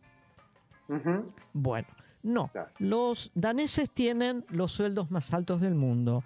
Un salario mínimo, dice la, la ONU, es de 2.000, el mínimo, ¿eh? 2.000 euros. 2.000 euros al mes. Sí. Vos sabés que en Dinamarca no hay euros, hay coronas danesas. Ese es el signo monetario. Según parece que la población danesa de, eh, desoyó los cantos de sirena del euro. Viste que la sirena, dice la leyenda, que la sirena canta y seduce y atrae con sus cantos. ¿Sí? bueno, para encallar la, Exactamente, para que después la consecuencia no sea la mejor. Bueno, los daneses desoyeron este canto de las sirenas del euro y siguieron con su propia moneda, que es la corona. Y no te aceptan. E, es raro que te acepten euros, ¿eh? a pesar de que el país que está a 20 metros usa euros. Sí, sí eh, claro, claro. Eh, bueno, mm, el tercer ingrediente, Oscar, la solidaridad. Hay una gran pregunta, ¿qué hacen los daneses con toda esta plata? Porque los de los 2.000 euros es el sueldo mínimo. Mínimo, mínimo claro, claro, De ahí para arriba, imaginemos, ¿no? Eh, ¿Qué hacen esta gente con la plata? Básicamente, dice el informe, la mitad se lo lleva Hacienda, ¿Quién es Hacienda? La AFIP. Ah, el gobierno. La AFIP. El gobierno. Claro. El gobierno que no te deja crecer. La AFIP, para nosotros. Bueno, se lo lleva la, Hacienda. Sí. ¿Te acordás que yo les comenté que los que tienen los salarios eh, o los ingresos más altos, los ingresos altísimos, tributan el 52% de sus ingresos a la Hacienda o a la AFIP danesa? Sí. Más de la mitad, más de la mitad. Más de la mitad. Y ahora esto no me lo vas a creer. Y ustedes creo que tampoco, pero confíen en mí. Hagan como hacen los daneses. confíen en mí. Cuando el gobierno danés anunció en el año 2007 una reducción de impuestos, se convocaron huelgas y manifestaciones de protesta. Ah, mirá, ¿por, ¿por qué? ¿Por qué pasa eso? Me quedé callada para que cada uno saque sus conclusiones. El gobierno anunció que iba a reducir los impuestos porque son muy muy altos, ¿eh? Indudablemente. Anunció una reducción de los impuestos. ¿Cuál fue la reacción de la población? Huelgas y manifestaciones de protesta aunque uno no lo crea, esto es cierto, Oscar. ¿Y por qué convocaban o convocaron a, a, huelgas y a manifestaciones públicas? Porque pensaban que esa reducción de impuestos iba a mermar o disminuir la calidad de los servicios públicos. Ah, claro, claro. Qué conciencia, ¿no? Creer, creer o reventar. El cuarto ingrediente es la transparencia. Eh, a nivel mundial, según el informe de la ONU, tienen el nivel de corrupción más bajo. Más bajo. va, de la mano todo. Va todo de la mano. Dicen eh, un empresario danés, imagínate, un empresario danés que se llama David Madier. Odiamos a nuestros políticos, pero confiamos en ellos, dice el empresario. Su nivel de corrupción, en cuanto a la corrupción política, que es casi una, una enfermedad incurable en el mundo, porque no es Argentina sola esta enfermedad. No, claro que no. Eh, el, el, nivel de corrupción es el más bajo del mundo, te repito, ¿no? Y la participación en las elecciones ronda el 88%. Es de las más altas. En esto nosotros no nos quedamos atrás. Nosotros tenemos una, alto, eh, una alta participación. Bueno, y el, quinto ingrediente, y con esto termino, Oscar. La capacidad es la libertad. Esto yo también les comenté de ese, esa pequeña ciudadela que existe en el medio de Dinamarca, que se llama que se llama cristianía que no tiene que ver con Cristo ni con Jesús, tiene que ver con el nombre Cristian, que es un nombre muy, muy común en Dinamarca. La capacidad para controlar tu propia vida, dice el informe, está muy enraizada en el carácter danés. O sea, cada uno es capaz de controlar su vida. Desde pequeños, a los daneses los animan a ser autónomos en la educación, en la formación hogareña, ¿no? Y a decidir por su cuenta. La libertad personal está garantizada por la Constitución y es inviolable. Pero la libertad, este, este monto de libertad que cuenta o con el cual cuenta la población danesa, también genera ansiedad. Y esto es cierto. Cuando uno va creciendo, Oscar, y llegamos a la adolescencia y a la primera parte de la juventud, que ya tenemos más libertad en esta sociedad que es la nuestra, hay cierta ansiedad, porque ¿qué hago? ¿Cómo lo hago? Pregunto, no pregunto, consulto, no consulto. Es cierto, genera ansiedad. ¿Por qué genera ansiedad? Y porque uno corre el riesgo de equivocarse. ¿Sí? Claro. Pero dicen los daneses, escucha esto, por favor, dicen los daneses, nuestras ambiciones suelen ser modestas. Y así, las y así las decepciones tampoco son muy grandes.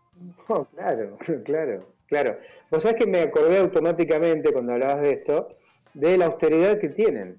bueno, yo les ¿Vos comenté... contado de la austeridad y vos yo lo engancho eso con el nivel de individualismo que tenemos en esta sociedad mercantilista, donde todo es ya, todo es para mí, yo voy primero, y, lo engancho también con este nivel que tienen los daneses de, eh, de no desconfiar, de, aceptar al otro sin pensar mal. El individualismo te lleva a desconfiar de todo el mundo, en cambio ellos no son, no está es tan enraizado este sistema económico eh, como acá. Acá, eh, por esto mismo se ve en, los, en, el, hotel donde fuiste. Totalmente. Eh, y en la misma ciudad, Oscar, yo también les comenté, yo les comenté que no tienen contaminación visual porque no, no, no explota de carteles todo, no tienen contaminación auditiva o muy baja, por lo menos contaminaciones, porque la mayoría de los vehículos y del transporte es eléctrico. Exacto, bueno. No, hace ruido, no hace ningún ruido, no escuchás bocinas, no escuchás motores. Eh, los, ellos se manejan muchísimo con bicicletas y con este tipo de, de, mm, monopatines grandes que ah, también son eléctricos.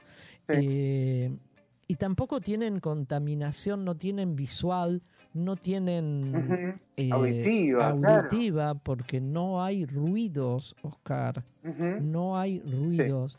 E, es, ya la pregunta entonces, volviendo a, a, nuestros sinónimos que de ahí arranqué, Bullrich, Larreta, Milley, Macri, Morales y tantos otros en realidad, la derecha de nuestro país, eh, aquellos que se nombran como liberales, republicanos, demócratas y demás, y que tienen todo el derecho del mundo de intentar lograr ocupar la presidencia de la nación. Esta gente acude a otro tipo de recursos y los recursos son cárcel o bala. claro. Eh, el otro recurso es todo o nada.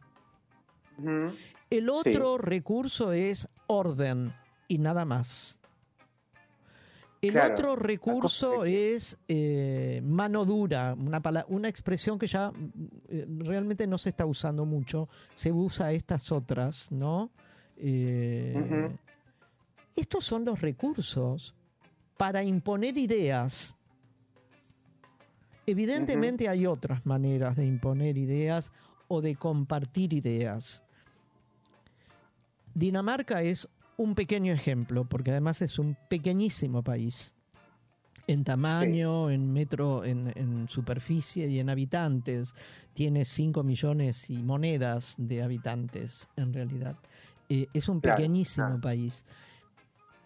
Pero recurren a otro tipo de cosas para determinar qué tipo de gobierno pretenden. Yo también les comenté que las cárceles eh, son tienen hasta canchas de golf Oscar adentro. el índice Eso acá es impensable. Con el argentino promedio es impensable. el índice de criminalidad, no traje números porque mm, eh, sofocan los números, pero el índice de delincuencia es bajísimo. El índice de homicidios también lo es. No, no quiero decir que no existe y que todo esto es un ideal. Hay gente que mata a otros, hay gente que roba, hay gente que destruye, que vandaliza, pero todos esos índices son muy bajos, porque la sociedad es una sociedad altamente igualitaria, que es el único eso para la gente, sí, bueno, eso es para la gente que dice que, bueno, el pobre eh, roba porque roba, no, ¿viste? ya es así, eh, no, no, tiene nada que ver con la situación económica, sí tiene todo que ver. Hay una situación que es económica, cultural, de educación.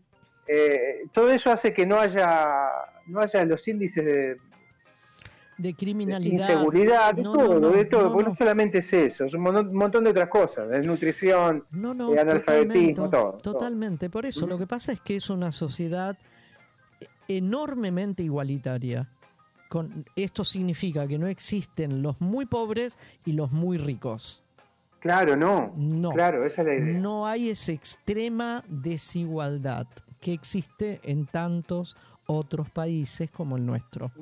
Bueno, eh, ojalá, ojalá alguien de todos ellos que pretenden llegar a ser presidentes de la nación puedan hacer algún tipo de pensamiento digamos, de, intro, de, de, de, mirarse para adentro a ver qué es lo que están diciendo cuando dicen cárcel o bala.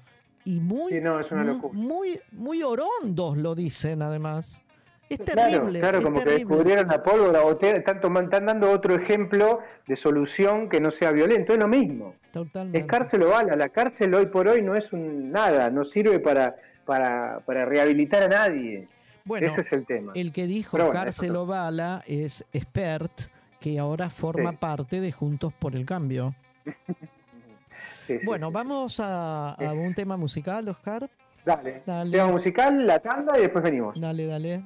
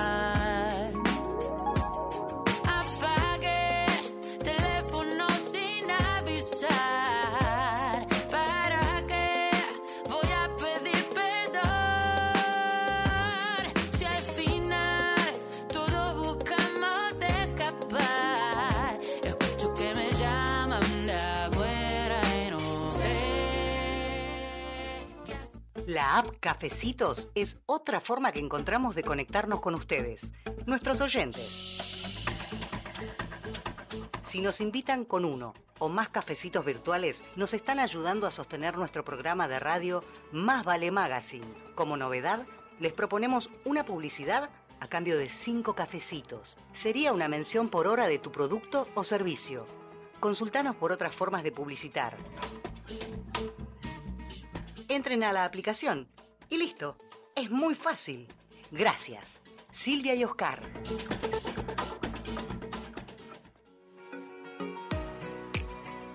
Limindar Sociedad Anónima. Es una empresa argentina que opera desde 1982, dedicada a la fabricación y comercialización de lubricantes especiales y productos químicos para industrias y elabora para terceros productos químicos para el mantenimiento de piscinas, desarrollo de nuevos productos de acuerdo a las especificaciones del cliente, sustitución de importaciones, asistencia técnica pre y postventa. Limindar Sociedad Anónima. Planta industrial y laboratorio, Camino General Belgrano 2041, esquina Bonorino, Lanús Este, Buenos Aires. Para más información ingresar en www.limindar.com.ar.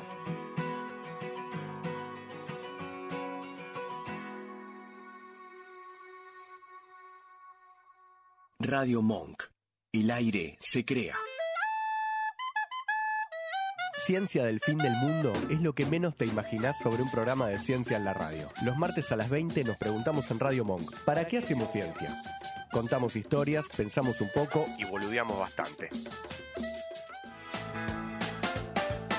Viernes de 21 a 22, sumate a La Juntada, donde vas a conocer las distintas juntadas que se están organizando y qué los une, temas de interés, agenda, invitados y muy buena música.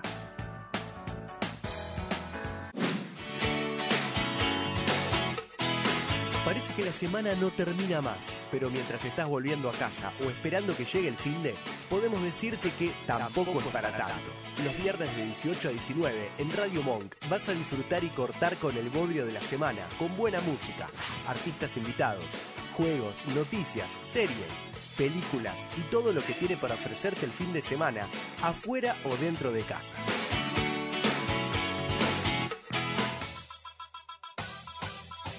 En Rosca y Rescate le damos vueltas a todo. Rosqueamos, pero nos rescatamos. Los jueves, desde las 22, llega tu programa transfeminista de actualidad, temas de interés general y humor para cortar la semana.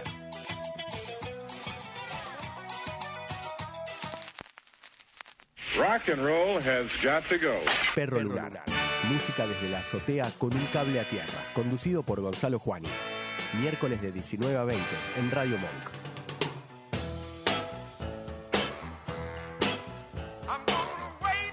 Escuchanos en www.radiomonk.com.ar o descargate nuestra app, disponible en Play Store como Radio Monk.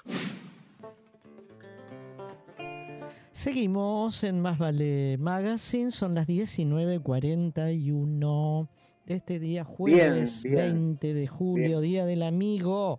día del Amigo, nada más y nada menos. Hmm. Nada más y nada menos, acá estamos preparando, estamos, yo no estoy haciendo nada, pero están preparando una juntada acá en casa, así que en un rato más empiezan a caer de a poco. Les amigues, como se dice acá también. Este, bueno, vamos a otra cosa. Vos hablaste del primer mundo, el verdadero primer mundo. Sí. Porque eh, mucha gente cree que Europa en general es primer mundo y yo mm. ya no creo que es un primer mundo con lo que contaste, no, no, con lo que sé y con lo que te voy a contar ahora, por ejemplo. Dale, a ver. Eh, eh este es un problema del sistema económico mundial, los desplazados, la gente que se emigra hacia otro país porque no tiene manera de vivir cómodamente ni de subsistir siquiera. Eh, y esto le está pasando mucho a Europa. ¿Y qué encontró el Reino Unido para solucionar en parte? Porque no se puede solucionar así. Si no cambia el sistema, no se va a solucionar. Pero estos parches, por ejemplo, el Reino Unido va a usar una barcaza barco como cárcel flotante para cuando los migrantes pidan asilo. Vos querés venir a mi país, vení, pero vas a quedar en un lugar flotando. Una especie de cárcel. Esto es una locura. El barco se llama Bibi Stockholm. Stockholm está hecho en los en Estocolmo, en realidad, pero es británico, lo compró, este, está en el puerto de Portland, eh, listo, está esperando a su gente, a la gente que está pidiendo asilo para ir al Reino Unido. Es una política migratoria que tiene la mayoría de los, de los países de, de, Europa. Horrible. Oscar, no van a pisar el suelo británico, digamos. No, ni siquiera, ni ah, siquiera. ¿Los dejan ahí hasta cuándo? Sí, los dejan ahí, hasta que lo puedan mandar de vuelta a su país de ah, origen. No los quieren, no los quieren ahí. Pero en abril del 22 del año pasado, el gobierno británico anunció el envío de los solicitantes de asilo que cruzan el país por el Canal de la Mancha a Ruanda. Los devuelven. Ahora la barcaza esta, Stockholm, está lista para albergar unas, albergar, quiero decir, unos 500 solicitantes, como si fuera una cárcel flotante. Es más, te digo, esta embarcación tiene capacidad para 200 personas. Originalmente, pero claro, la modificaron para que albergue a 500 migrantes. Más apretaditos. O sea, más del doble. Claro, bien apretaditos. Claro, eso es una cárcel, un amontonamiento de gente. La barcaza llegó este martes, esta semana, eh, después de que Westminster aprobara su proyecto para frenar la migración. Es algo que me da un poco de gracia y un poco de pena.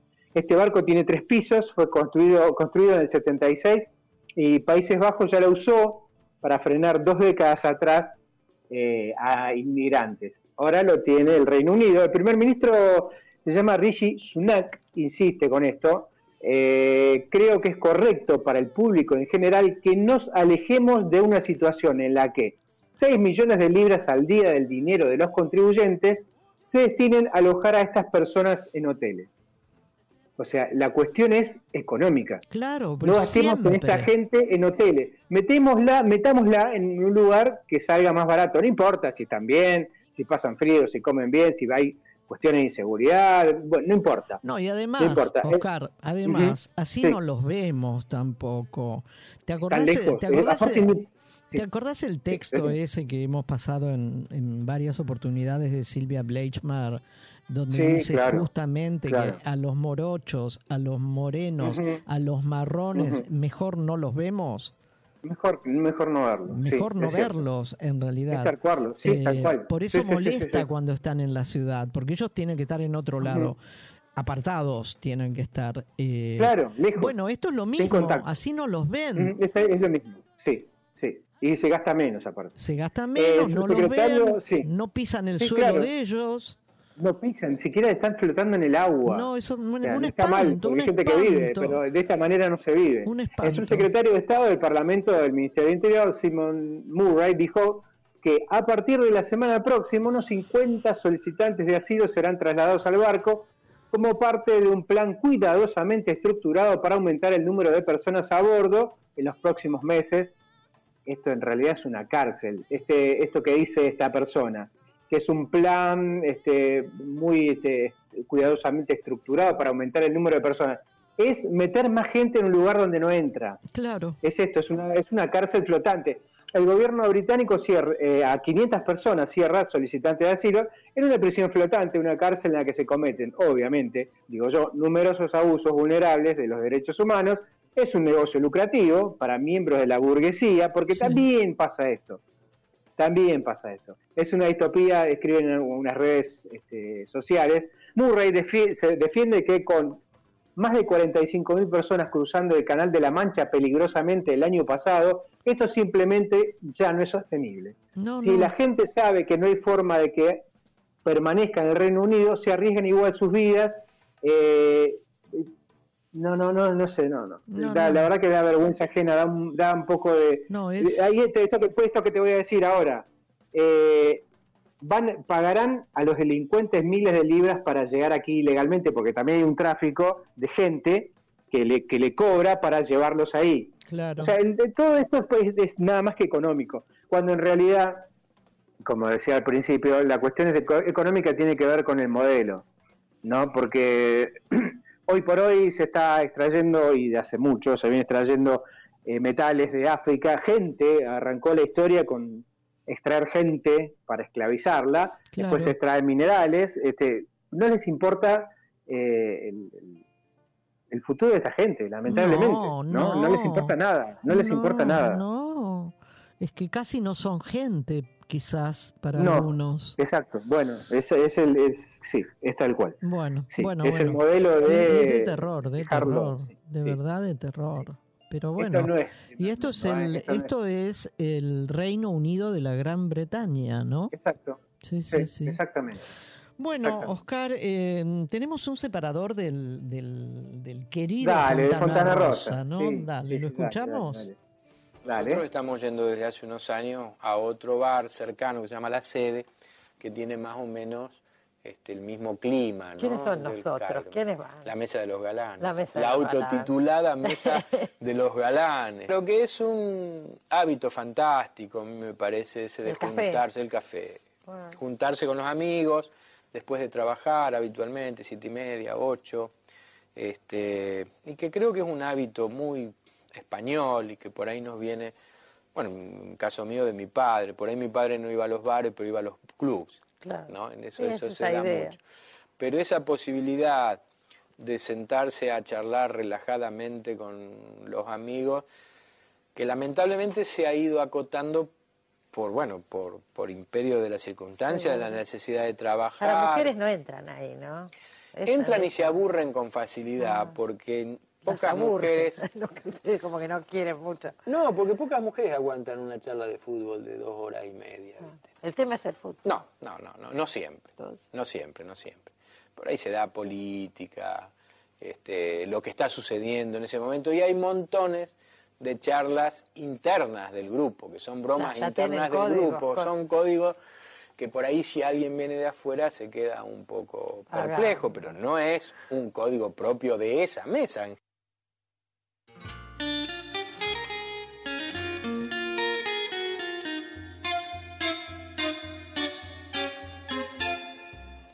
Gilito del barrio norte que lavas de guerrillero y andas todo empapelado con el che, anunciándole a Magoya que salió la nueva ley. Hablas mucho del obrero, pero el único que viste es un peón de una cuadrilla por la calle Santa Fe. Vos la única guerrilla que peleas de coronel es la que te dan las minas en las whiskerías finas donde sentaste cuarto. Qué, qué voz, qué voz, qué poesía, qué, qué, qué creatividad, verdaderamente.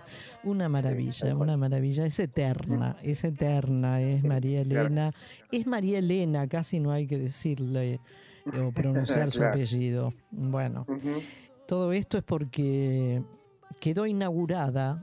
Yo tengo muchas ganas de ir. ¿Te acordás cuando íbamos a la radio de Morón? Oscar. Sí, sí, Bueno, sí, allá claro. en Morón, en el partido de Morón, quedó inaugurada la Casa Museo María Elena Walsh. ¿sí? Este lunes que pasó quedó formalmente inaugurada esta Casa Museo, que es donde nació María Elena, eh, y no podemos decir más que María Elena Walsh es una de las referentes más importantes de nuestra cultura. No hay nadie que no la conozca, no hay nadie que no haya escuchado algún tema. No, no, no, no. Eh, sus, Los personajes de sus canciones son absolutamente conocidísimos, masivos. Bueno, ahora esta casa en la cual ella nació quedó convertida en un espacio cultural para todos, en realidad. Me pareció una idea genial, te digo, de verdad No, genial. Eh, y merecidísima, por otro lado, ¿no? Eh, Bueno, fue una gestión conjunta mm, entre el Ministerio de Cultura de la Nación, el Instituto Cultural de la Provincia de Buenos Aires y el municipio de, de Morón. O sea, las tres instancias gubernamentales intervinieron en esto, en esta obra.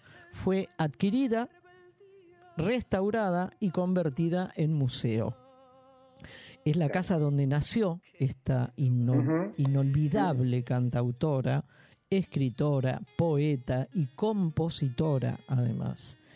Eh, del acto de apertura participaron el ministro de, de Cultura de la Nación, que es Tristan Bauer, la presidencia, la presidenta, perdón, del Instituto Cultural bonaerense, que es Florencia Saintut, y el intendente de Morón, que es Lucas Gui. Eh, Tristán Bauer dijo sobre Marielena Walsh, dijo lo siguiente, Marielena tiene un significado y un peso muy importante para nuestra cultura. Yo soy de una familia muy numerosa, somos 11 hermanos, mira, desconocía esta, esta familia tan grande de, de Tristan Bauer, y una de mis hermanas me decía justamente, nosotros escuchábamos canciones que eran todas del patriarcado hasta que llegó María Elena. Claro, totalmente, claro. con su música, con su poesía, nos cambió a todas, a todas. Y es cierto, Oscar, si uno repasa, otro día si querés nos vamos a dedicar a eso, repasáramos, repasáramos las letras de las canciones del arroz con leche, de la farolera, que se tropezó la pobre, eh, ya sabemos, bueno, y el arroz con leche que la nena, viste, está haciendo de todo, después puede salir a, jugar recién, ¿no? si repasáramos las letras de las canciones infantiles antes de Marilena Walsh, realmente todas estaban signadas por el patriarcado y por la sumisión de las mujeres o de las niñas, en realidad. Eh, bueno, llegó María Elena y esto quedó absolutamente patas para arriba, ¿sí? Fue un rayo de luz, sigue diciendo, como el que tenemos hoy acá. Recién me preguntaban, sigue diciendo Tristan Bauer, ¿no? Recién me preguntaban, ¿qué te gustaría a vos que pase con los chicos y las chicas que vengan a visitar este museo? Lo que me gustaría es que redescubran o descubran la figura de María Elena y que en sus corazones se siembre una semilla con ese espíritu único, revolucionario, transformador, crítico, feminista, capaz de concebir tanta belleza. Que viva para siempre María Elena Walsh. Es un personaje tan, tan tan famoso, tan querido, tan súper recontra disfrutado por la enorme mayoría de los argentinos y por varias generaciones, ¿eh? porque esto arranca... Sí, hoy. No, no, hoy, no, no, hoy los padres de los niños de hoy, los abuelos de los padres de los niños de hoy, y así vamos para atrás. Yo, mi nieta hoy sabe quién es Marilena Walsh y sabe, por supuesto, el, el, Manuelita, la, tortuga, bueno, es un ícono decididamente. Ella sabe. ¿Cómo se va a llamar una tortuga si no es Manuelita? No hay otro nombre. No, hay otro tortuga le pones así. Claro, claro. Exactamente, no hay otro nombre para las tortugas. Bueno, ella tiene cinco años. La madre vivió su infancia y su adolescencia con y, y el padre con María Elena Walsh. Eh, yo, abuela de esta nena, también. Y si vamos para atrás, mi mamá también. También, porque de alguna manera yo me enteré de María Elena Walsh por ella. O sea que cubre varias generaciones, varias generaciones. Por eso está viva siempre, ¿no? Bueno, esta casa museo fue el lugar, como les conté, donde creció, donde nació y donde creció junto a la familia, a sus hermanos y a sus padres. El padre era Enrique Walsh y la mamá se llamó mm, Lucía Monsalvo. Hasta que en el año 1943 se mudaron, dejaron esta casa de Morón a un departamento cercano en la localidad de Ramos Mejía.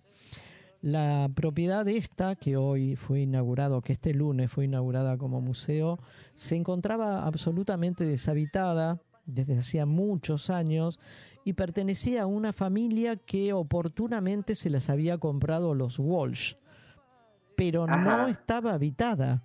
Por eso la compró el Ministerio de, Cultura, el Instituto Cultural de la provincia y la Municipalidad de Morón.